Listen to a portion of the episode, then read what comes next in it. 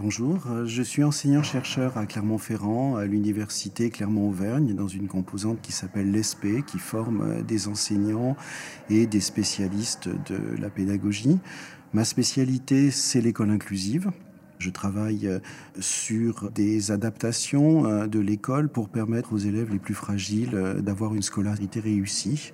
Et dans ce contexte, avec Corinne Berini, mes recherches portent notamment sur le travail partenarial et la collaboration entre les acteurs pour permettre justement la scolarité à des élèves qui ont des besoins qui ne sont pas que scolaires.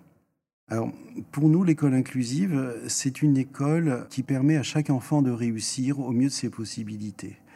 L'école actuelle n'est pas encore inclusive, donc en fait, on pourrait dire que c'est un projet pour l'école qui va l'amener à se transformer, à devenir accessible pour permettre euh, à chaque enfant d'apprendre ça n'est pas tout à fait la même chose que l'intégration, comme on disait il y a quelques années.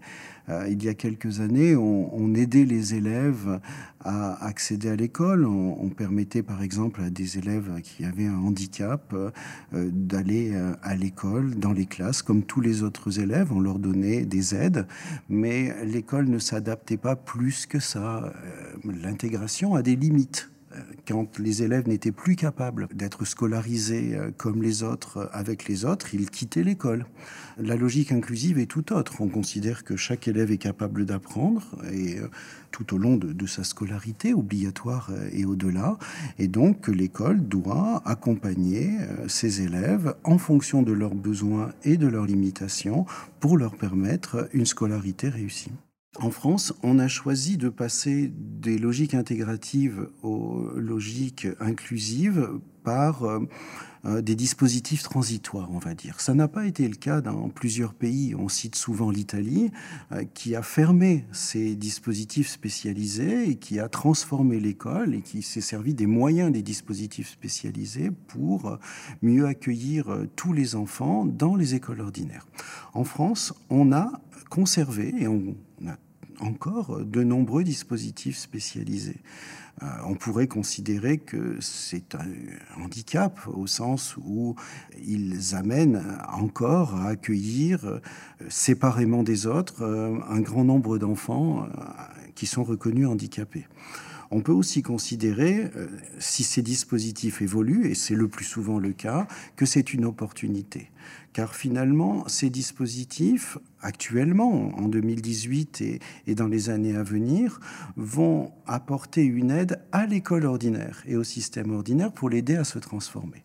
En d'autres termes, les dispositifs spécialisés qui étaient autrefois orientés vers l'accueil des élèves vont maintenant devenir des dispositifs d'accompagnement au service de l'école ordinaire pour permettre à l'école ordinaire d'accueillir tous les élèves. L'école inclusive, c'est effectivement un levier pour euh, la classe et pour l'école. On pourrait croire que l'école inclusive, c'est l'école euh, pour les élèves à besoins particuliers ou même juste pour les élèves handicapés. Euh, ça va bien au-delà.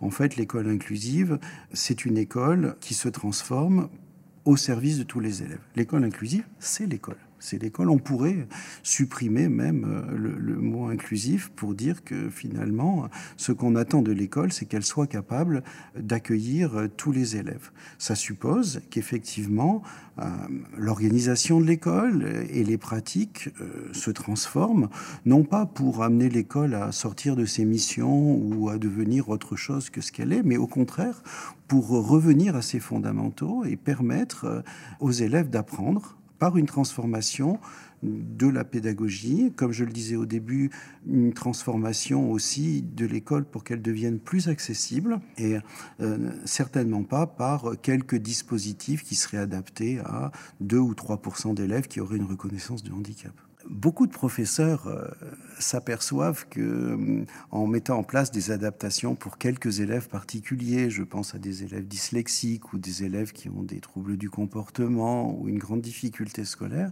ces professeurs s'aperçoivent que finalement, ce qu'ils mettent en place pour quelques élèves, c'est utile à toute la classe. On parle quelquefois de pédagogie universelle, c'est-à-dire une pédagogie qui, en étant attentif à certains élèves, finalement, est utile à tous. Ça fait partie des, on va dire, des savoir-faire de métier des enseignants qui, quelquefois, culpabilisent en disant oui, mais je devrais être attentif simplement à certains élèves et puis finalement, ce que je fais, je le fais pour tous. Euh, il nous faut rassurer ces enseignants. En fait, euh, quand on trouve des pratiques qui sont à la fois adaptées et normalisées au sens où elles deviennent la pratique ordinaire de la classe, c'est vraiment une bonne chose. Euh, des risques, il y en a, évidemment, parce que c'est extrêmement difficile de trouver des réponses qui soient vraiment accessibles à tout le monde. Quelquefois, on, va avoir besoin de, ralentir l'enseignement pour certains élèves. Si on le ralentit et que cela se fait au détriment d'élèves qui sont un peu plus rapides et qui pourraient apprendre plus, cela pose problème. Donc il faut effectivement trouver des réponses qui soient vraiment adaptées à chacun. Je pense que le cadre de la classe a des limites de ce point de vue-là. L'enseignant seul va avoir énormément de mal à s'adapter à, tous ces élèves avec des hétérogénéités qui sont quelquefois extrêmement conséquentes. Surtout les années avançant, dans le second degré, en collège, en lycée, on voit bien que les écarts entre les élèves s'accroissent. Euh, en conséquence, pour moi, la solution va résider dans le travail collectif. Il va falloir que euh, l'école, euh, l'établissement s'organise pour qu'on puisse apporter à certains moments des réponses qui soient adaptées à chacun en mettant en place des groupes de besoins ou une organisation qui va faire que chaque élève ne sera pas systématiquement avec le même professeur et réciproquement que les professeurs n'aient pas à accueillir tout les hétérogénéités possibles et imaginables euh, au sein de leur classe. Alors mettre en place le travail collectif, ça fait partie des exigences de l'éducation depuis des décennies, un petit peu comme euh, l'intégration puis euh, l'école inclusive. Ça montre que ça n'est pas si simple. Les travaux qu'on mène avec Corinne Mérini montrent que finalement, le partenariat ne se décrète pas, comme dit Corinne. La première chose à faire, c'est de créer les conditions du partenariat.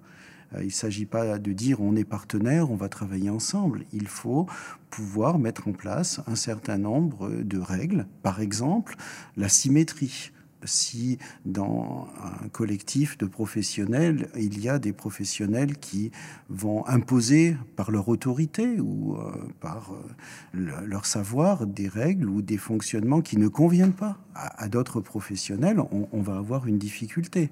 Ces asymétries qu'on travaille dans notre laboratoire depuis pas mal de temps doivent être euh, réglées.